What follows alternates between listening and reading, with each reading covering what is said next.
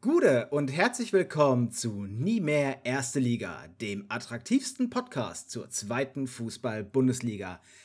Heute ist auch wieder an meiner Seite der gute Marc. Ja, moin. Marc. Und ich, Chris. Wir werden uns heute zusammen um den Härtetest am Hartwald kümmern, nämlich die Saisonvorschau des SV Sandhausen. Wir geben euch einen Einblick in die Geschichte des Vereins, besprechen Zugänge und Abgänge, einen Überblick über den aktuellen Kader, das Trainerteam, die taktische Aufstellung und sprechen ein bisschen über den Saisonstart und geben unsere Prognose für die Saison 2021-22 ab. Nie mehr erste Liga, nie mehr, nie mehr, nie mehr erste Liga, nie mehr, nie mehr, nie mehr. Der SV Sandhausen ein Verein mit, ja, sagen wir mal, ein bisschen Geschichte, was gerade so einen Mäzen aus der Gegend angeht. Marc, du hast dich mit dem Verein mal intensiver beschäftigt für unsere Saisonvorschau. Was kannst du uns denn über den SV Sandhausen mal kurz zusammengefasst sagen? Ich kann auf jeden Fall sagen, dass der SV Sandhausen kein aus dem Boden gestampfter Club ist. Also die sind tatsächlich am 1. August 1916 gegründet worden. Das ist ja schon ein ganzes Weilchen her. Und ähm, die Vereinsfarben des Clubs sind schwarz und weiß. Fun Fact: Sandhausen hat im DFB-Pokal 95-96 mal in einem Elfmeterschießen gegen den VfB Stuttgart gewonnen. Das ging 13 zu 12 aus. Ja, also da waren keine Engländer am Start. Und das war das längste Elfmeterschießen des DFB-Pokals. Ja, ich wollte gerade sagen, also Donnarumma war da wohl noch nicht am Start. Ne? Anscheinend nicht. Ich weiß nicht, was da los war, aber da war damals noch nicht so gut äh, mit Zettel schreiben und welche Schützen wohin schießen, glaube ich. Äh, da war man noch nicht so schlau. Auf jeden Fall, der SV Sandhausen hat auch eine ja, traurige Statistik, will ich gar nicht sagen, aber man hat eine 28-jährige Ligazugehörigkeit in der Oberliga Baden-Württemberg. Und das ist ja schon eine ordentliche Hausnummer. Damit führt man natürlich auch die ewige Tabelle da äh, grenzenlos an, sage ich mal. Also da kommen nicht viele Vereine hinterher mit dieser Statistik. Die spielen im Hartwald-Stadion. Du hast es ja eben schon mal gesagt, Härtetest am Hartwald. Wird diese Saison wahrscheinlich so ein bisschen schwierig werden, aber da kommen wir später sicherlich im Detail nochmal zu. Was auch noch ganz interessant war, beim SV Sandhausen hat ein gewisser Dietmar Hopp 2005, 2006 versucht, so ein bisschen so eine Fusion ähm, zu er, ja, erreichen, sage ich mal, mit der TSG Hoffenheim, damals Regionalligist und dem Oberligisten SV Sandhausen und noch einem Verbandsligisten FC Astoria Waldorf. Mag dem einen oder anderen vielleicht auch was sagen. Die waren, ich glaube, in den letzten ein, zwei Jahren mal im Pokal vertreten. Auf jeden Fall sollte das so eine Riesenfusion quasi werden, die sogar auch ähm, vom DFB genehmigt wurde, um das Ganze einfach als so einen starken Club für die Bundesliga irgendwie aufzubauen, zu formen. Spoiler Alert, dieser Verein heißt heute TSG Hoffenheim. und äh, das Ganze muss man sich mal auf der Zunge zergehen lassen, Chris. Sollte irgendwie FC Kurpfalz Heidelberg oder HSW Heidelberg 06 heißen. Ich habe übrigens eine These, was HSW bedeutet. Hau raus. Hop, Shopping, Winning. Mega gut. Das also, ne? Irgendwann laden wir ihn mal ein und fragen wir mal, ob das tatsächlich die Intention war bei dem Namen. also, wenn wir Dietmar Hopp irgendwann mal einladen, frage ich ihn einfach, wo sein Scheißimpfstoff bleibt, wirklich. Was soll das denn? Seit zwei Jahren heißt es eigentlich ja, Impfung, Impfung kommt, Impfung kommt. Im Herbst könnt ihr wieder ins Stadion. Also ein Jahr eigentlich, aber was soll das? Was ist Egal. Da, was ist da los? Was ist diese Impfung? Dann, äh, dann ja, also Sandhausen kurz vor der Fusion, dann hat es doch nicht geklappt. Wie ging es denn dann weiter? Ja, auf jeden Fall, das Projekt ist, ist gescheitert. Also die TSG 1899 hat ja dann einen eigenen Weg eingeschlagen. Und äh, Sandhausen, die hatten damals auch so ein bisschen Vorbehalte dagegen. Also da stand wohl nicht jeder im Club dahinter. Und 2006, 2007 ist Sandhausen dann selber aufgestiegen in die Regionalliga Süd damals. Und äh, von da an ging es für den Club eigentlich nur noch bergauf, kann man schon sagen. 2008, 2009 quasi Gründungsmitglied in Anführungszeichen, weil es wurde ja keine dritte Liga gegründet, sondern halt einfach neu firmiert aus den besten Teams der Regionalligen.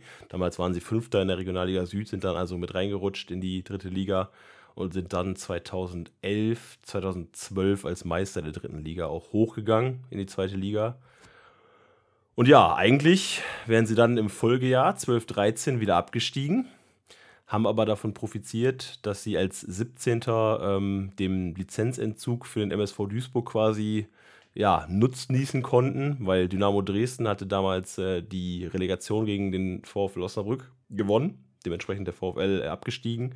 Und äh, Sandhausen ist dann als 17. in der Liga geblieben und äh, ja, wie gesagt, Duisburg die Lizenz verloren. Und äh, da hat man sich auch so gedacht, okay, jetzt bleibt quasi ein sportlich abgestiegenes Team in der Liga und ein Relegationsverlierer zwischen Dresden und Osnabrück, waren dann in dem Fall meine Osnabrücker, aber die qualifizieren sich nicht. Fand ich irgendwie völlig daneben. Aber ich meine, klar, jeder Fan von einem anderen Verein, der da quasi betroffen gewesen wäre, hätte sich genauso aufgeregt ich kann dich absolut, absolut nachvollziehen. Ich meine, ich bin sowieso kein Riesenfan von der Relegation. Ich meine, klar, die Spiele sind spannend und zum Glück hat man jetzt diese Auswärtstorregelung endlich abgeschafft.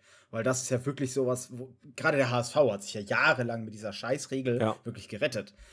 Aber wie, wie kann man bitte bei klarem Verstand sein und den 17. in der Liga lassen, nur weil ein anderer Verein die Lizenz entzogen bekommen hat und der, der, der, der Relegationsspielteilnehmer auch wenn er verloren hat gegen Dresden, wird ja. nicht hochgezogen. Und unabhängig davon, ob das Osnabrück ist oder ob welcher Verein es ist. Ja, weil vor allem du warst sportlich als 16. So. Ne, und der 17. ist dann drin geblieben wegen dieser Sache. Das war halt schon äh, super weird. Das fühlte sich irgendwie nicht fair an, aber ich meine, bei den Statuten, was willst du machen? Also wissen wir ja selber, da brauchst du auch keinen Protest oder sowas einlegen. Das hat dann auch kein, kein, keine Aussicht auf irgendwelche Erfolge. Beste Platzierung für Sandhausen in der jetzt neunten Zweitligasaison war Rang 10. 2019, 2020, da hat man 43 Punkte geholt. Ich glaube, man hatte einmal 44 Punkte, stand da aber tabellarisch nicht besser da als Rang 10. Ich glaube, da war man 11. oder 13. irgendwie sowas. Auf jeden Fall, ja, Sandhausen quasi noch nie in der oberen Tabellenhälfte abgeschlossen. Äh, die Frage ist, werden sie es dieses Jahr schaffen? Das kannst du uns bestimmt jetzt gleich sagen, wenn wir mal auf die Zugänge und die Abgänge schauen vom Verein. Also da ist eine brutale Liste hier an Spielern aufgelaufen. Die erste Schlagzeile, die man so findet bei Transfermarkt, ist auch, dass Sandhausen tatsächlich den halben Kader quasi ausgetauscht hat. Und äh, natürlich hat man mal so ein bisschen geguckt, habe ich mich ein bisschen beschäftigt mit Transfers. Äh, wer tut weh, wer kann man oder wen kann man vielleicht verschmerzen oder wo sagt Sandhausen, ja gut, wenn die jetzt weg sind, dann äh, ist das nicht ganz so schlimm. Beispiel dafür wäre zum Beispiel Philipp Herwagen mit 38 Jahren als Ersatztorwart. Ich glaube, kannst einen Haken dran machen, brauchst du dich nicht weiter drüber aufregen. Äh, auch Alexander Rossipal, Linksverteidiger, hatte nicht so viele Einsatzminuten oder Philipp Klingmann als Rechtsverteidiger. Da kann Sandhausen drauf verzichten. Aber dann ähm, schauen wir mal ein bisschen weiter rein und sehen den größten Verlust. Das ist, glaube ich, Kevin Behrens bei Sandhausen, würde ich definitiv so betiteln. Ähm, der hat 1920 14 Tore erzielt und 2021 13 Tore für Sandhausen, hat damit natürlich immer schon einen Großteil der Saisontore beigetragen, weil, wie gesagt, Sandhausen ähm, all die Jahre nicht sonderlich gut performt, sage ich mal, immer im unteren Drittel irgendwo rumgekrebst. Und wenn du da einen Stürmer hast, der dir wirklich diese 10 plus, sagt man ja immer so, als Grenze macht, ist schon gut. Die Frage wird jetzt einfach sein, wie wird er sich in äh, Berlin schlagen? Er wechselt ja jetzt zur Union, ablösefrei, was natürlich, äh, mir ist tatsächlich aufgefallen, von den niedrigeren Vereinen, die wir bis jetzt besprochen haben, hat kaum ein Verein wirklich Ablöse generiert. Ich glaube, die einzige nennenswerte Ablöse war KD ja. von äh, Dresden für 500.000. Ja. Aber das war es auch. Und jetzt hier bei Sandhausen sehe ich jetzt in deiner Tabelle auch wieder genauso. Wir haben nur ablösefreie Spieler, Spieler, die vereinslos werden. Äh, da, da, auch ein prominentes Beispiel, eben ein ehemaliger Bayern-Spieler noch dabei, auf den du gleich wahrscheinlich noch kommst, jo. und drei Leihenden. Aber das ist, ich finde es schon bezeichnend, dass es in der zweiten Liga anscheinend wirklich so schwer ist für die Vereine, ja, Geld aus den Spielern zu, zu kriegen. Ja, also da ist halt immer die Frage, ob da tatsächlich dieses Prinzip Sprungbrett noch so ein bisschen greift, ob die Spieler das halt auch vielleicht wissentlich machen, dass man immer nur so ein, zwei Jahresverträge hat und dann sagt, okay, ich versuche jetzt mal hier zwei Jahre irgendwo zu glänzen und dann versuche ich halt irgendwo den Absprung zu schaffen. Ein Beispiel dafür ist, glaube ich, nicht Gerrit Nauber. Der wechselt zwar in die Eredivisie nach Holland ähm, zu den Go-Ahead Eagles, Deventer, aber ja, also mich hat er persönlich nie überzeugt, hat auch ein bisschen aus einer Rücker Vergangenheit, war Stamm-Innenverteidiger in Sandhausen die letzten zwei Jahre, kann man schon sagen, aber ich glaube auch ähm, da, den kann man adäquat ersetzen. Das hat Sandhausen, glaube ich, auch gemacht, kommen wir gleich nochmal zu. Dann, ähm, ja, ein großer Name, den hast du gerade schon mal angesprochen, ehemaliger Bayern-Spieler Diego Contento geht nach einem Jahr wieder, hatte 24 Einsätze im linken Mittelfeld, beziehungsweise als Linksverteidiger. Ja, durchwachsen, würde ich sagen. Also da hätte man auch mehr erwarten können, glaube ich tatsächlich. Er ist jetzt aber auch nicht ähm, durch Verletzungen oder sowas ausgeschieden. Also die Spiele hat er nicht mitgespielt, weil er verletzt war, sondern einfach, weil er wirklich die Leistung nicht gebracht hat, richtig? Ja, also der war jetzt nicht irgendwie längerfristig verletzt oder so. Also kann sein, dass er vielleicht mal eine Blessur hatte oder sowas, aber das hat ihn jetzt keine zehn Spiele vom Spielen abgehalten. Ja, es ist beeindruckend. Also ich finde es ich find's immer wieder erstaunlich zu sehen, wie viele ehemalige Spieler von den Bayern irgendwo dann doch, also die die Bayern halt irgendwo geholt haben bei einem anderen Verein äh, und dann irgendwo in der zweiten oder dritten Liga rumdümpeln und eigentlich nie wirklich was ja, geschissen kriegen. Da frage ich mich, ist das Scouting der Bayern stellenweise so schlecht?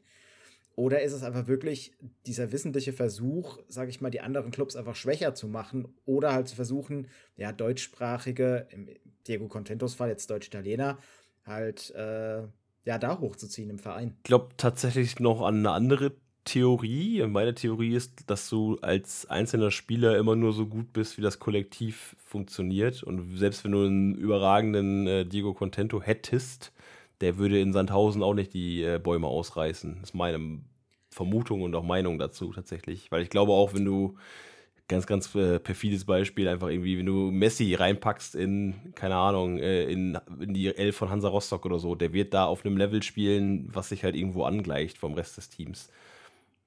Weiß ich nicht, würde ich der persönlich eher widersprechen. Ich glaube, dass ein sehr, sehr starker Spieler, Messi finde ich jetzt ein bisschen äh, krasses Beispiel, aber Diego Contento könnte halt schon dafür sorgen, dass er das, dass er seine Mitspieler auf ein Niveau zieht, dass die überperformen. Wenn er halt auf seinem, sag ich mal, regulären Niveau, wo der Junge mit Sicherheit sein kann, und das ist, ich würde mal sagen, bei einem mittelmäßigen Bundesligisten, ja. könnte ich mir Diego Contento immer noch vorstellen.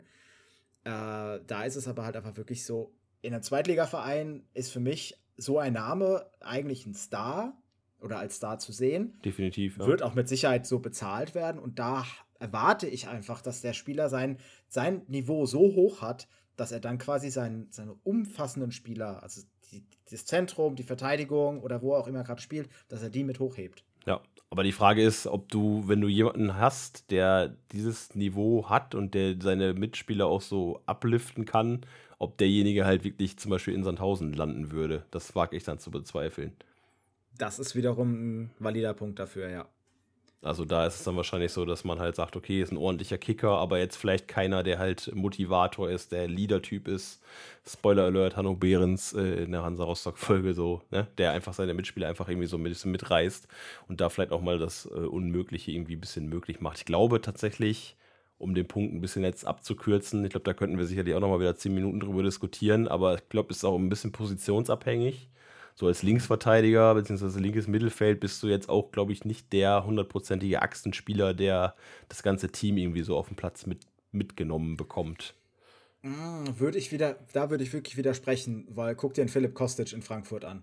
Ja, also klar, aber das ist natürlich auch ein, ein Ausnahmespieler, sage ich mal, was das Ganze angeht. Ne? Also der hat natürlich eine Mentalität, die kannst du nicht von jedem Spieler erwarten. Und ähm, neben dem Fußball auf dem Platz, sag ich mal, spielt er halt auch noch quasi das Mental Game sehr gut. Und ähm, ja, das scheint jetzt bei Diego Contento einfach nicht so gewesen zu sein. Weil sonst müsste so jemand eigentlich auch ein Kapitän irgendwo sein, meiner Meinung nach. Es, ich find, persönlich finde es jetzt spannend, wo wird Diego Contento als nächstes landen? Weil aktuell ist er ja, glaube ich, immer noch vereinslos. Ja. Äh, wird er sich jetzt erstmal im Sommer fit halten müssen in dem Spielercamp, was da quasi von der DFB, DFL ver veranstaltet wird? Oder wird er irgendwo noch einen Vertrag bekommen? Vielleicht in der zweiten, vielleicht in der dritten Liga? Schauen wir mal nach. Gibt es denn sonst noch irgendeinen nennenswerten Abgang von Sandhausen? Ich meine, insgesamt waren es 14 Stück, glaube ich. Ja. Also ich habe noch ein bisschen was zusammengefasst. Ich glaube tatsächlich, dass zwei Leihspieler noch relativ wehtun. Das ist einmal Stefanos Capino im Tor, der hat in der Rückrunde Stamm gespielt komplett und äh, Natai, der zentrale Mittelfeldspieler von Stuttgart. Ähm, der hatte 24 Spiele absolviert, also das war schon eine Bank im Spiel des SV Sandhausen. Da würde ich schon sagen, dass äh, Nikolas Nattei, der Däne und Ghana schon wehtun und äh, Stefanos Campino, der Grieche, glaube ich, auch im Kasten. Ähm, ansonsten ist die Laie von Patrick Schmidt von Heidenheim beendet worden. Der hat leider nur sechs Spiele absolvieren können, hat sich dann den Mittelfuß gebrochen. Also da gar nicht wirklich irgendwie zum Einsatz gekommen. Dann hat man Bisa Halimi und Ivan Paurevic abgegeben. Bisa Halimi ist auch so ein ewiges Talent, finde ich. Der hat auch schon einige Stationen so durch, wo man gesagt hat, oh, boah, das ist eigentlich schon eine ganz schöne Granate, aber irgendwie hat das dann auch nicht, nicht zeigen können. Robin Scheu ist für mich eigentlich jemand, der schon Mentalitätsspieler sein kann. Der war kurzzeitig gesetzt im Kader von Sandhausen, da war er mal eine längere Zeit verletzt, dann ist er quasi rausgeflogen aus der Rotation. Äh, ist halt super flexibel einsetzbar. Der ist als Mittelstürmer, als Linksaußen, Rechtsaußen, offensives Mittelfeld, zentrales Mittelfeld aufstellbar. Und der folgt jetzt Uwe Koschinat, mit dem er damals nach Sandhausen gekommen ist von Fortuna Köln. Ähm, der ist nämlich jetzt Trainer in Saarbrücken und da wechselt er tatsächlich dann auch hin. Emanuel Taffertshofer, der Bruder von Ulrich Taffertshofer, VfL-Spieler, Spoiler Alert, äh, geht nach Wiesbaden. Auch der, der war eigentlich so ein ja, Rotationsbestandteil, sage ich mal. Also nie so hundertprozentig Stammspieler, aber auch kein wirklicher Auswechselspieler, also immer irgendwo dazwischen gependelt. Ja, kann man ersetzen, würde ich sagen. Also ich glaube, um es zusammenzufassen, ähm, kann man durchaus sagen, es gab Abgänge, die halt wirklich wehgetan haben. Das waren die, vor allem die beiden Leihspieler und eben Kevin Behrens, der jetzt in die erste Liga zur Union wechselt. Bei den restlichen Wechseln würde ich tatsächlich eher sagen, das kann man adäquat ersetzen mit wenig Kapital. Oder eben, ja, die haben jetzt schon die Funktion nur als Lückenfüller gehabt. Ja, ja, kommt, kommt in, in dem Umfang ähnlich hin, ja, auf jeden Fall. Nice. Dann haben wir ja quasi die Abgänge abgeschlossen. Dann ist jetzt die Frage, wer kommt denn zu diesem Schrumpfkader, der jetzt noch übergeblieben ist? Wer kommt da denn hinzu? Ja, zu 14 Abgängen äh, gesellen sich aktuell zwölf Zugänge und auch die sind sehr umfangreich ähm, ja, von mir so ein bisschen mal beleuchtet worden, weil da sind einfach extrem gute Leute dabei, das muss man schon sagen. Also ich Spoiler schon mal so ein bisschen. Ich glaube, Sandhausen hat in der Transferperiode nicht unbedingt äh, sich verschlechtert. Also ich glaube schon, dass man sich solide aufgestellt hat, mit äh, Spielern bestückt hat, die teilweise auch wissen, wo sie hinwollen, was sie wollen. Und das könnte diese Saison eine gute, gute Sache werden für Sandhausen. Also als erstes haben sie Arne Sicker geholt, der war absoluter Stamm-Linksverteidiger beim SV Duisburg. Ich denke aber, der wird in Sandhausen nur Ergänzungsspieler werden, denn man hat auch Chima Okoroji geholt ähm, der kommt aus Freiburg, der war letzte Saison an Paderborn verliehen von Freiburg, kommt jetzt aber ähm, als fester Zugang nach Sandhausen und davor hat er in Regensburg gespielt. Und, äh, also von, ja. Beim Jahren hat er halt 34 Spiele absolviert in der Saison davor und in Paderborn, ja, hat er sich nicht ganz durchsetzen können. 15 Einsätze hat er da gehabt. Also tatsächlich muss ich auch sagen, Shima Okorochi ist für mich einer der besten Transfers die Sandhausen gefahren hat in dieser Saison oder die, beziehungsweise jetzt in der, in der zwischen den Saisons, in der Sommertransferperiode. Ich bin sehr gespannt, wie er sich auf der linken Seite einspielen wird. Arne Sicker wird hart kämpfen müssen, um an ihm vorbeizukommen. Ja. Sehe ich auch eher als Rotations- oder Ergänzungsspieler. Mit äh, Chima haben sie sich aber links auf jeden Fall eine Granate geholt. Ja, und da hast du halt auch Diego Contento schon ersetzt, ne? Also ich glaube nicht, dass er dem viel, viel nachsteht, zumindest nicht im aktuellen Niveau, zumal noch jünger, 24 Jahre alt. Also ich glaube schon, dass das zünden wird, definitiv. Da gebe ich dir recht. Also sieben Jahre jünger als Contento. Ich glaube auch, dass du mit Okorochi viel Spaß haben wirst. Die Ablöse ist ja nicht genauer definiert worden, glaube ich. Genau. Also da äh, wird man mal ein paar Scheine in die Hand genommen haben. Vielleicht gibt es eine Rückkaufoption, das weiß ich jetzt alles nicht, aber guter Transfer für Sandhausen, meiner Meinung nach. Ja, definitiv. Dann hat man sich des Weiteren verstärkt mit Immanuel Höhn. Den habe ich überhaupt nicht auf dem Schirm gehabt, muss ich ganz ehrlich gestehen. Hat mir gar nichts gesagt, der Name. Aber tatsächlich ist das ein absolut erfahrener Innenverteidiger. Hat 122 Zweitligaspiele absolviert, 26 mit Freiburg und den Rest davon, äh, also fast 100 mit Darmstadt da auch die letzte Saison komplett eigentlich durchgespielt als Innenverteidiger. Also da kannst du dann an Gerrit Nauber auch schon einen Haken dran machen. Brauchst dich auch nicht mehr weiter mit beschäftigen, weil den hast du da mit 1 zu 1 ersetzt, wenn nicht sogar besser. Ja, dann äh, Torwart war natürlich dann eine Nummer, weil Capino weg, habe ich ja eben gesagt, Laie nicht verlängert worden. Da hat man sich jetzt Patrick Dreves aus Bochum geangelt. Da bin ich mir nicht so ganz sicher, ob das hundertprozentig funktionieren wird. Wird spannend sein, weil er nicht so die große Spielpraxis hat in den letzten zwei Jahren. Hat jetzt die letzten fünf äh, Saisonspiele beim Bochum für Riemann gemacht, weil der sich verletzt hatte. Und hat 1920 nur zwei Einsätze für Bochum über 90 Minuten gefahren. Und äh, er war 18, 19 allerdings Stammtorhüter in Würzburg aber überleg mal, das sind jetzt sieben Einsätze in zwei Jahren. Das als neue Nummer eins. Hm, no, mit 28 auch nicht mehr der jüngste Mann. Also, das wird spannend im Tor, glaube ich, bei Sandhausen. Ähm, kann sich natürlich zeigen. Vielleicht hat er einfach in den letzten Jahren auch als Nummer zwei so viel gelernt, dass es die, die Spielerfahrung oder die Spielpraxis jetzt nicht unbedingt braucht. Finde ich bei einem Torwart auch tatsächlich immer ein bisschen schwierig, das nur auf die Spielpraxis quasi runterzubrechen weil gerade Torhüter können einfach auch mal in ein Spiel geworfen werden und trotzdem immer noch Top-Leistungen quasi hervorbringen. Deswegen, ich glaube, Dreves könnte ein guter Transfer sein. Ob er Capino ersetzen kann adäquat, wird sich zeigen. Das ist ein gutes Fazit, glaube ich, ja. Dann hat man weiter zugeschlagen auf dem Transfermarkt beziehungsweise auf dem Markt für ablösefreie Spieler. Da hat man sich Sebio Soku geangelt, äh, rechts außen bzw. links außen aus Bielefeld. Ich denke mal, der wird sich einfach mehr Einsatzzeit versprechen. Hat in Bielefeld nur zwei Spiele annähernd auf 90 Minuten in der Bundesliga gemacht. Davor in der zweiten Liga hat er mehr oder weniger Stamm gespielt beim Biele Bielefeld. Ähm, davor war er mit Rostock in Liga 3 unterwegs, also von ihm auch äh, ja, ein steiler Aufstieg. Dritte Liga, zweite Liga, erste Liga, jetzt wieder runter in die zweite mit Sandhausen. Aber Suku für die Flügel würde ich schon sagen kann man machen. Würde ich auch mitnehmen. Ja, kann ich ja zustimmen. Dann geht es weiter mit Uma Diakite. Der kam erst im Januar nach Braunschweig in die zweite Liga, war dann sofort Stammspieler da in Braunschweig und aus meiner Sicht auch einfach ein klares Upgrade gegenüber Gerrit Nauber, der, wie gesagt, hat mich nie so ganz überzeugt. Und Diakite ist äh, Senegalese bzw. Portugiese, 27 Jahre jung, könnte vielleicht mit der Sprache ein bisschen Probleme haben, aber da er jetzt schon ein paar Monate gespielt hat in Deutschland, ähm, sollte sich das definitiv irgendwie regeln lassen. Mm, ich weiß gar nicht, ob die, die Sprachbarriere da noch so ein großes Hindernis sein dürfte. Äh, die meisten werden ja wahrscheinlich Englisch sprechen. Und ähm, dann hast du halt jetzt mit Glaubst du denn, dass wir eine Innenverteidigung zwischen Höhen und Diakite sehen? Äh, nee, kommen wir gleich nochmal drauf, wenn wir über den Trainer sprechen. Ah, das klar, okay. Also weiter geht's mit äh, Gianluca Gaudino. Dürfte dir vor allem auch ein Begriff sein, Chris. Äh, ist der ja. Sohn, Sohn, von Maurizio Gaudino. Ähm, bei dem sind wir schon wieder beim Stichwort FC Bayern tatsächlich. War so ein bisschen so ein Edeltalent beim FC Bayern ist dann aber irgendwie auch da nie so wirklich hundertprozentig zum Zuge gekommen. Also nicht wie andere äh, Talente sich das da irgendwie mal äh, vorgenommen hatten oder dann auch den Weg geschafft haben, wirklich nach oben durchzustarten. Der war anderthalb Jahre in St. Gallen in der Schweiz von 16 bis 17, ich glaube Anfang 16 bis, bis Mitte 17. Hatte damals einen Marktwert von zweieinhalb Millionen Euro. Ist aber ordentlich eingebrochen, nachdem er dann bei Chievo Verona für ein Jahr war, dann vereinslos gewesen ist und danach zweieinhalb Jahre bei den Young Boys Bern gespielt hat. Also die Stats von ihm sind auch so, die hauen mich nicht vom Hocker. Hat 215 aufgezeichnete Spiele in der Transfermarktdatenbank und hat elf Tore geschossen als zentraler Mittelfeldspieler. Also ja, nee, überzeugt mich nicht.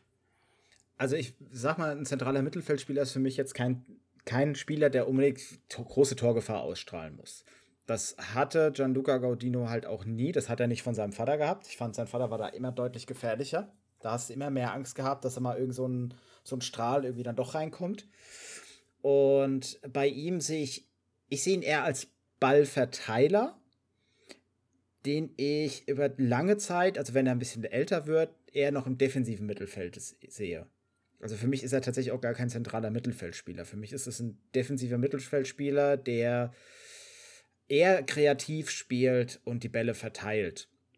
Dafür spielt er aber einfach zu unregelmäßig, als dass er das wirklich gut hinbekommen könnte. Die Frage ist jetzt, wie wird er in, in Sandhausen eingesetzt? Schafft er es sich jetzt hier vielleicht einfach mal auf der Position zu etablieren und einfach mal ein bisschen Spielpraxis reinzubekommen? Ansonsten könnte ich mir vorstellen, dass er vielleicht genauso ein Fall ist wie zum Beispiel Marc Stendera, der eigentlich besser in der dritten Liga funktioniert. Dann haben wir noch äh, Christian Kinzombie, den kürze ich jetzt einfach mal ein bisschen ab. Ist ein Rechtsaußen, der war mehr oder weniger erweiterter Stammstarter in Uerdingen. Ich denke, das ist einfach nur ein Kandidat für die Kadertiefe. Was weiß ich, wenn Zuku sich mal verletzt oder so.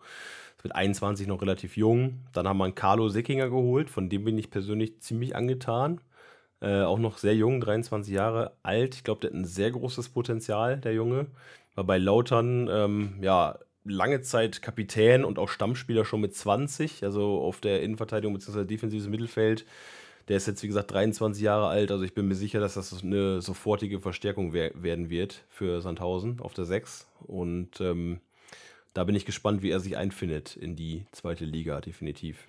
Und dann kommt noch ein Block, äh, jetzt mit drei Spielern, ganz witzig, die dann alle Vergangenheit haben vom VfL Osnabrück. Also Baschkim Aydini ist der Erste, der fest verpflichtet wurde, ist ein Stamm, Stammrechtsverteidiger bei uns gewesen, also hat eigentlich immer Rechtsverteidiger gespielt beim VfL, wurde so ein bisschen umgeschult, früher mal rechtes Mittelfeld gespielt. Ähm, sehr, sehr loyaler Spieler, der extrem viel arbeitet. Ähm, leider ist er so ein bisschen durch seinen Wadenbeinbruch Anfang des Jahres 2021 aus der Form gekommen und ist dann, muss man glaube ich auch sagen, so ein bisschen mit dem VfL in Summe so ein bisschen ja, abgetaucht, würde ich sagen. Also hat sich da dem Niveau gut oder in dem Sinne halt schlecht angepasst, hat dann auch nicht mehr herausgestochen in der Mannschaft und äh, eigentlich wirklich solider Mann für rechts. Äh, bin ich gespannt, wie er sich einfinden wird in Sandhausen auf jeden Fall. Dann kommt ein ehemaliger weiterer Osnabrücker zurück. Grüße gehen raus an dieser Stelle an Enes Uahim. Den kenne ich nämlich tatsächlich privat auch ein bisschen. Der kehrt von seiner Leihe vom 1. FC Kaiserslautern zurück, war dort gesetzt, hat 14 Spiele in der Startelf äh, absolviert von 16 Spielen, wo er überhaupt da war und wurde dort als offensives Mittelfeld bzw. zentrales Mittelfeld eingesetzt, kann aber auch über die Flügel kommen. Sehr, sehr technisch beschlagener Mann. Absolut krasse Mentalität. Also wirklich jemand, der viel erreichen will, der sich selbst auch fordert, der immer irgendwie versucht, an sich zu arbeiten wenn man bei ihm irgendwie einen Schwachpunkt finden will, dann ist es äh, sicherlich das, dass er halt kein Goalgetter ist. Was ist dann vielleicht das, was du eben schon mal gesagt hast, zentrales Mittelfeld, siehst du gar nicht unbedingt als jemanden, der unbedingt Torgefahr heraufbeschwören muss. Ich sehe Ennis aber eigentlich eher auch als jemanden, der wirklich so die, die Zehnerposition spielt und dafür ja, fehlt ihm vielleicht nochmal so ein bisschen so der, der Riecher, den er tatsächlich entwickeln könnte. Und ich wünsche ihm auf jeden Fall sehr, sehr, dass er diese Saison in Sandhausen einschlägt, weil, wie gesagt, er wurde dann verliehen zum ersten FC Kaiserslautern, weil er halt äh, ja nicht so diese Aussicht hatte auf die Spielzeit, die er sich wahrscheinlich auch gewünscht hat. Und ich bin mir eigentlich sicher, wenn er vielleicht, das ist auch so ein, so ein Thema, wenn er mal den richtigen Trainer hat, wenn er mal das richtige System hat, in dem er eingesetzt wird, bin ich mir ziemlich sicher, dass das eigentlich ein Spieler vom Bundesliga-Material ist. Äh, ich wünsche es ihm sehr. Mal schauen, ob er es äh, noch erreicht. Wir bleiben auf jeden Fall dran, solange er dann in der zweiten Liga klickt, kickt hier mit dem Podcast. Also werde ich mir auf jeden Fall mal auf meine Player-to-Watch-Liste packen. Definitiv. Äh, hört sich spannend an. Es wird ein bisschen die Frage sein, wie halt Sandhausen jetzt vom System her spielt, ob er da halt reinpasst oder nicht.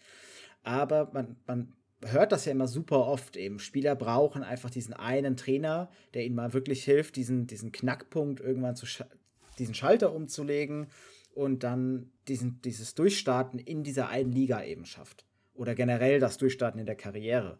Und ja, Enders kann man es einfach nur gönnen.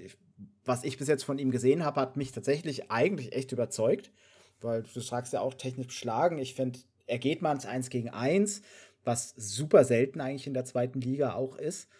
Und das macht, kann halt so spezielle Momente mit ihm erzeugen. Er ist auch noch relativ jung, das muss man auch immer dazu sagen. Also 23 Jahre noch. Also hat noch ein bisschen Entwicklungspotenzial vor sich, aber irgendwann muss das dann halt tatsächlich auch zeigen. Ja, mal ein bisschen auf äh, Tore schießen skillen. Ja, macht er eigentlich gar nicht schlecht. Also es gibt Videos und so von ihm, da sieht das gut aus, aber im Spielbetrieb ist da vielleicht noch mal ein bisschen was anderes. Ja, das Problem sind halt immer diese Highlight-Clips, wenn du dir anguckst, ah, ah, guck mal, meine Mannschaft hat den und den Spieler verpflichtet. Ich guck mal bei YouTube nach einem Highlight-Clip. Boah, der neue Messi, was haben wir da geholt? Boah, yeah. Und dann kommt am Ende so eine Lulpe wie Kajo raus, weißt du? oh, das war noch Zeiten, ne? Das war noch, das war noch Zeit. Ach, hör mir auf, ey. Ja. Aber ich glaube tatsächlich, es, es, gibt, glaube ich, wirklich ein kurzer Abriss noch, glaube ich, echt Leute, glaube ich, die anscheinend von YouTube-Videos irgendwie scouten und dann da irgendwelche Leute hinstellen und denkst so, was ist da passiert? Ich scout immer nur mit FIFA und Fußballmanager. Einfach Pace-Werte angucken. Klar, auf jeden Fall. Gut, dann haben wir noch eine letzte Verpflichtung für den Sturm. Korrekt, das ist äh, Pascal Paco Testro, ebenfalls mal beim VfL aktiv gewesen, allerdings nur eine Saison. Der passte laut dem neuen Aue-Trainer nicht mehr ins System.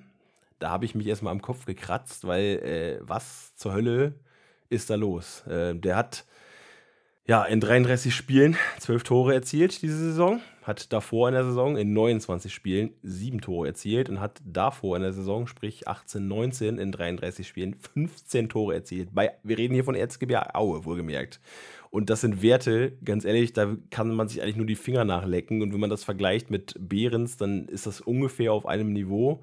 Äh, Testro mit 30 auch noch in einem guten Alter. Also ich bin mir sicher, dass er Behrens ersetzen soll also klar soll er Behrens ersetzen, aber ich bin mir sicher, dass er das auch kann, weil er einfach von seinen Werten her auch einfach ein super Scorer ist und der halt einfach auch einen super Spielstil hat. Und ich glaube, der passt sehr gut an den Hartwald. Kann ich mir auch vorstellen. Also Paco wird definitiv für 10 Buden gut sein, wenn er sich gut einlebt und äh, ordentlich natürlich in Pässen gefüttert wird. ob er denn mit guten Pässen gefüttert wird, das werden wir gleich im nächsten Themenblock erfahren. Da reden wir nämlich ein bisschen mehr über den Trainer Gerhard Kleppinger und das ja, System, was der SV Sandhausen spielen will. Aber erstmal gibt es eine kurze Unterbrechung mit einem Entspannungsjingle.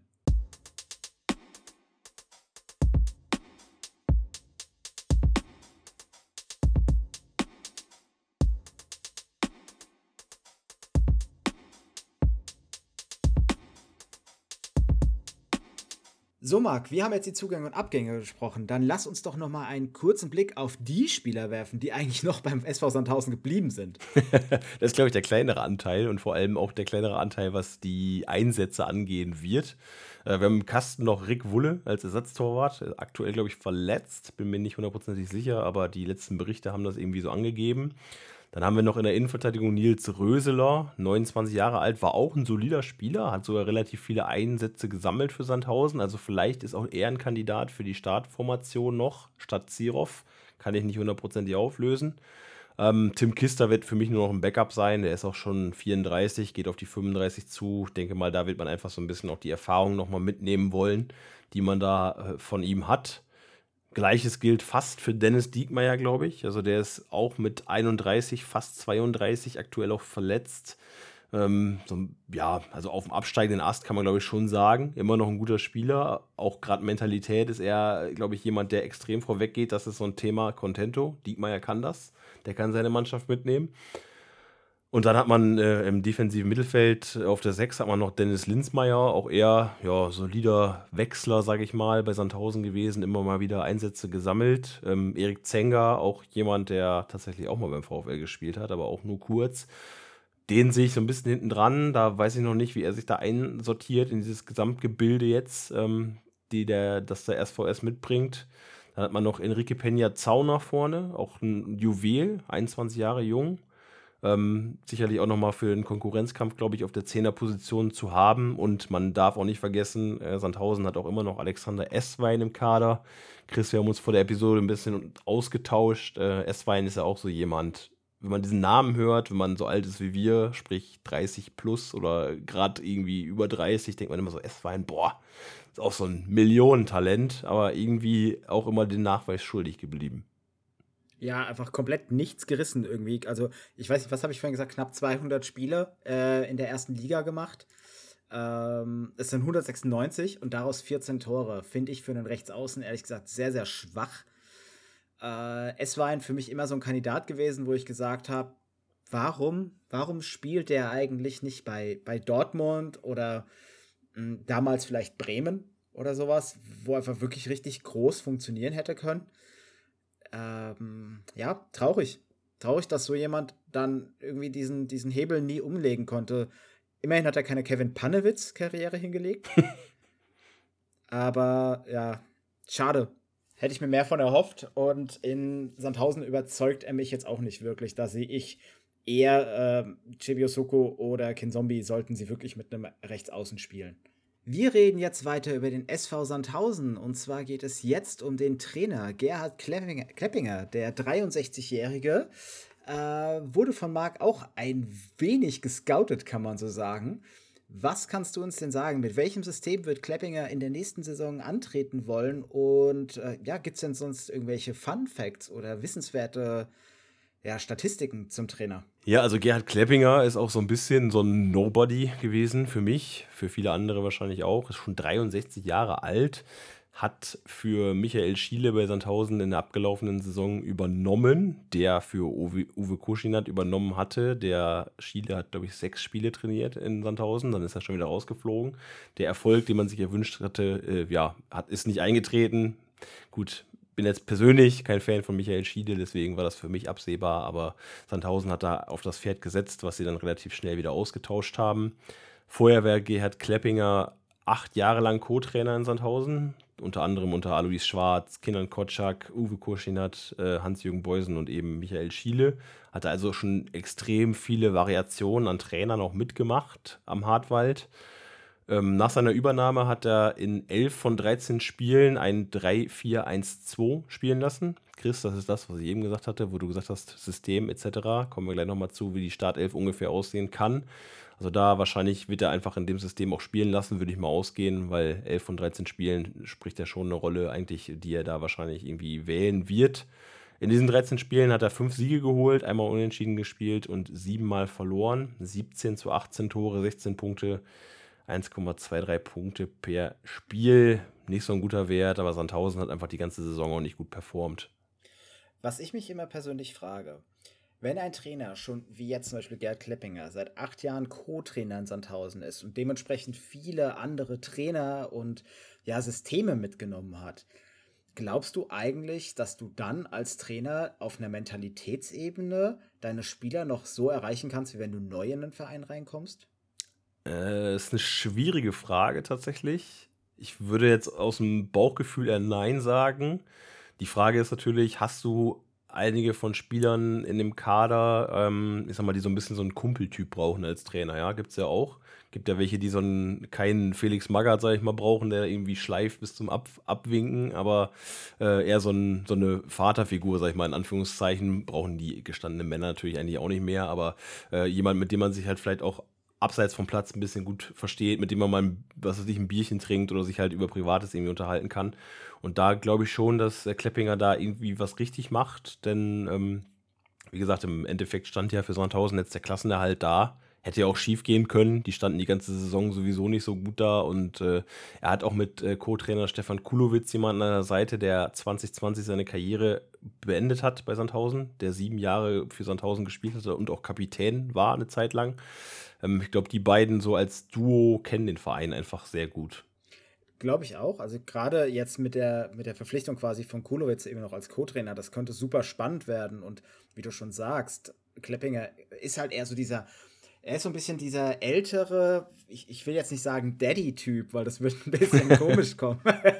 Aber er ist halt wirklich schon so, ja, so ein Mentor. Ja. Vielleicht für viele Spieler. Und ich glaube, das, das macht bei ihm den Unterschied im Gegensatz zu vielen anderen Trainern, die seit Jahren da sind und bei denen die Spieler dann einfach sagen, oh komm, was willst du mir eigentlich erzählen? Seit drei Jahren entlaberst du, das ist das nächste große Spiel und das ist das nächste große Spiel.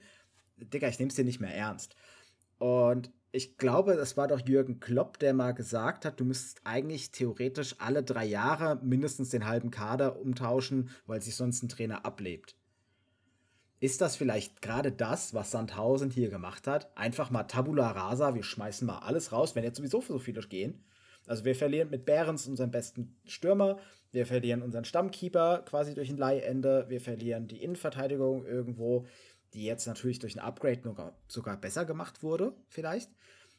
Und einfach um damit eben Kleppinger nochmal so einen neuen Schub zu geben, wieder neue Spieler zu erreichen.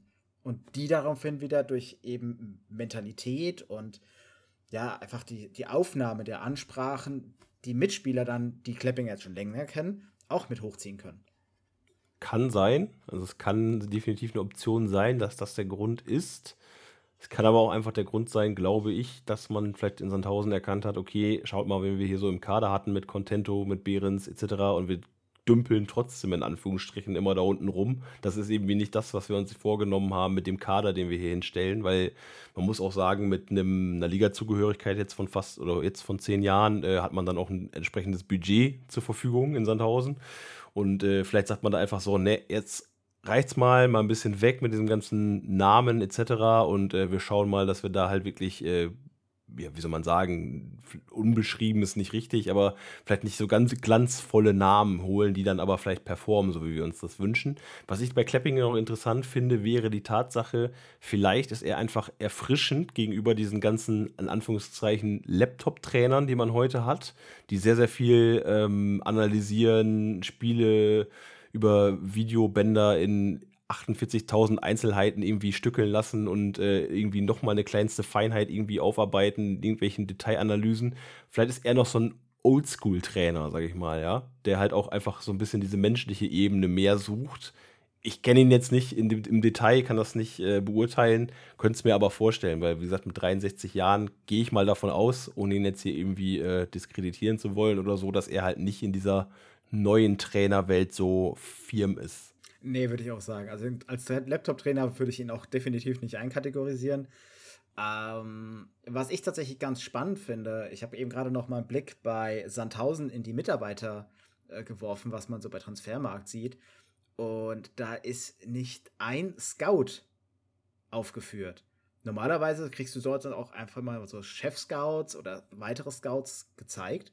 Und das siehst du jetzt hier gar nicht. Jetzt bin ich mal wirklich gespannt darauf, wie hat denn der sportliche Leiter äh, Michael Kabacha und Teammanager Anthony Loviso, also ehemaliger Frankfurter und ehemaliger Mannheimer, äh, wie, wie kommen die auf diese Namen? Das würde mich super mal, also wirklich mal sehr interessieren, weil Scouting ist ja eigentlich so ein Punkt, der so unfassbar wichtig geworden ist im Profifußball. Die Frage werde ich dir heute hier nicht beantworten können. aber, ich, aber ich kann dir meine mögliche. Ich kann dir meine mögliche Startaufstellung nennen, wenn dir das reicht. Ja, immerhin mal. Dann fang doch mal an. Wer spielt denn im Tor? Also im Kasten sehe ich Patrick Dreves gesetzt. Ich glaube, da sollte es keine Diskussion geben. Dafür wird man ihn geholt haben. Dann in der Innenverteidigung habe ich jetzt aufgeschrieben Alexander Zirov, weil der zum Ende der Saison relativ solide Stamm gespielt hat mit Neuzugang Emanuel Höhn und auch äh, Omar Diakite an seiner Seite. Das heißt also zwei neue Innenverteidiger. Schon ein bisschen riskant. Könnte aber sein, dass es so kommt. Schauen wir mal. Ich Dann, glaube, Höhn hat genug Erfahrung, dass er das äh, auch in einem neuen Verein relativ gut wegstecken kann. Ja, aber im Zusammenspiel mit Diakite aber auch.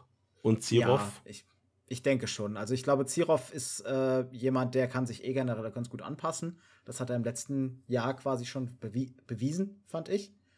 Hat einen ganz guten Job hinten bei Sandhausen gemacht, auch wenn Sandhausen, muss man sagen, einer der Schießbuden der Liga irgendwie war. Äh, mit 60 Gegentoren. Da war eigentlich nur die Würzburger Kickers mit 69 im Absteigerfeld schlechter. Und im Schnitt hat man 1,76 Tore kassiert. Also dementsprechend kann es eigentlich meiner Meinung nach mit Zirkov, Höhen und Diakate nur besser werden. Ja, um dann, also das, um das System beizubehalten, was Kleppinger wahrscheinlich spielt, haben wir also drei hinten, also wahrscheinlich drei Innenverteidiger. Dann hast du so eine Doppel-Sechs mit so zwei Außen, die wahrscheinlich mal schieben nach oben oder nach hinten, je nachdem, Defensive, Offensive. Ich habe jetzt rechts Baschki Maldini tatsächlich gesetzt, aber nur für den Fall, dass Dennis Diekmeyer ein bisschen länger verletzt bleibt. Der hat meines Wissens nach einen Syndemoses-Bandriss. Das dauert ja auch immer eine ganze Zeit lang, bis das wieder fit ist. Also wahrscheinlich wird man da auch deswegen vielleicht mit Aidini darauf reagiert haben, um selbst wenn Diekmeyer wieder fit ist, da halt einen ordentlichen ähm, Treiber, sag ich mal, von der Bank zu haben, der Feuer macht. Doppel 6 ist bei mir eigentlich gesetzt aus Yannick Bachmann und Carlo Sickinger. Beides übrigens äh, Ex-Kaiserslautern-Spieler. Und äh, links außen sehe ich dann komischerweise, eigentlich passt es vom System her gar nicht, aber tatsächlich Sibio Suku oder Chima Okoroji. Suku könnte ich mir auch noch vorstellen, dass er so ein bisschen als Sturmvariante geplant ist. Das kann ich natürlich nicht sagen, weil ich kenne die Kaderanalyse von Sandhausen nicht.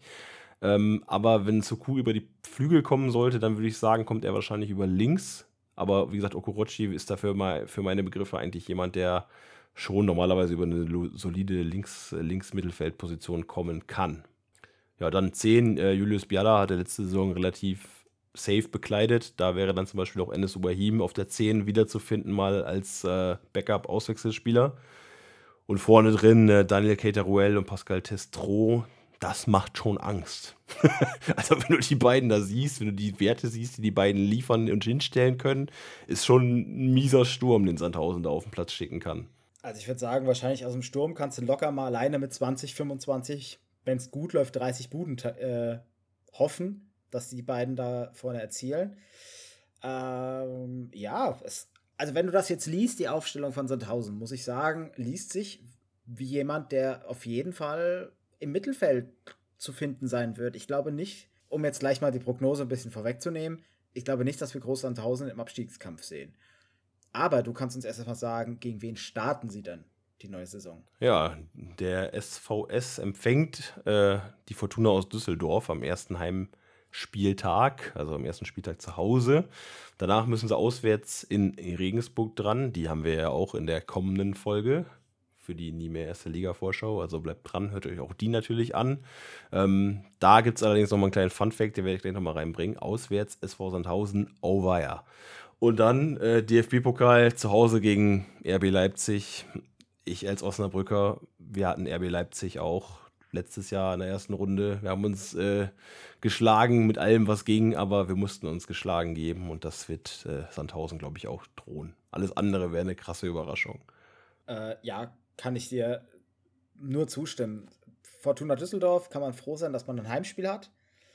Ähm, man muss in dieser Saison unbedingt die, die Auswärtsschwäche äh, ablegen. Da führt gar kein Weg dran vorbei. Wenn man sich einfach mal wirklich die Stats von der letzten Saison anguckt. 17 Auswärtsspiele, davon hat man kein Spiel unentschieden gespielt. Man hat ein Spiel gewonnen und 16 Niederlagen. Also wir reden hier von 12 zu 39 Toren in der Fremde. Das ist halt. Fun Fact: also, Sandhausen hat trotzdem die Klasse gehalten. Also man muss jetzt einfach mal wirklich sagen, ich glaube nicht, dass Sandhausen eigentlich aus eigenem Können letztes Jahr die Klasse gehalten hat, sondern aus der Dummheit von Osnabrück. Unter anderem, ja. Und weil Würzburg auch noch genauso schlecht war, ja. Und Braunschweig. Ja, gut. Aber Würzburg wurde ja nur verpfiffen. Also. Die haben es schwierig gehabt, das stimmt. Das stimmt voll. Gut, dann äh, würde ich mal sagen, Saisonstart abgehakt, dann kommen wir nochmal zu deiner Prognose. Wie sieht es denn für dich mit Sandhausen in der Saison 21-22 aus? Ja, also wichtigster Punkt wird sein, Auswärtsschwäche ablegen, hast du ja gerade schon mal quasi vorweggenommen, das sehe ich auch so. Dann hat man, glaube ich, trotz dem großen Umbruch qualitativ gute Spieler dazu geholt. Also ich glaube, in Summe hat man sich qualitativ auf jeden Fall verbessert gegenüber letztem Jahr. Ähm, zum großen Wurf wird es meiner Meinung nach trotzdem nicht reichen. Großer Wurf heißt für mich äh, Platz 9 und aufwärts für Sandhausen, also quasi bester Wert der Vereinsgeschichte. Das glaube ich einfach nicht, dass sie das schaffen. Ähm, ich bin mir aber auch sicher, dass mit dem Kader ähm, ein Klassenerhalt auf jeden Fall drin sein sollte und auch sein wird. Also ich bin mir auch ziemlich sicher, dass Sandhausen nicht wie in dieser Saison, wo sie über die Hälfte der Saison unterm Strich gestanden haben, also 16. oder 17. waren, das wird in der kommenden Saison, glaube ich, nicht nochmal passieren. Es sei denn, du hast natürlich brutal irgendwie Verletzungspech oder so, das kannst du natürlich immer nicht einkalkulieren, aber ich kann mir nicht vorstellen, dass Sandhausen in dieser Saison nochmal so schlecht performt wie 2021. Nee, sehe ich auch nicht. Ich glaube, wir werden auch noch weitere Mannschaften besprechen, gerade zum Beispiel in der nächsten Episode, nämlich die Jan 11, die ich deutlich, deutlich hinter Sandhausen sehe. Und mit den Worten würde ich jetzt einfach mal sagen, Marc, vielen lieben Dank für deine Zeit, die du dir mit dem SV Sandhausen genommen hast. Ich würde jetzt einfach mal sagen, wir machen die Folge hier, beenden wir die mal. Äh, war jetzt auch lang genug, mit fast 50 Minuten, glaube ich. Wenn euch die Folge gefallen hat, dann lasst uns doch ein Sternchen, ein Like, ein Follow in eurer Lieblings-Podcast-App da. Folgt uns auf Instagram at nie mehr erste Liga, auf Twitter at nie mehr Erstliga oder auf facebook.com slash nie mehr erste Liga und schickt vor allem diesen Podcast allen euren Freunden, die sich auf jeden Fall mit der zweiten Liga auseinandersetzen müssen. Besonders aber diese Episode den Sandhausen-Fans. Bitteschön. Bitte, bitte, bitte macht das mal.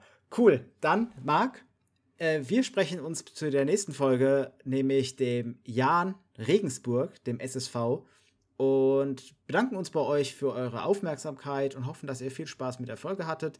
Lasst uns auf jeden Fall in den Kommentaren wissen auf Instagram, wo denkt ihr, wo wird Sandhausen am Ende der Saison landen? Macht's gut, bis bald. Ciao.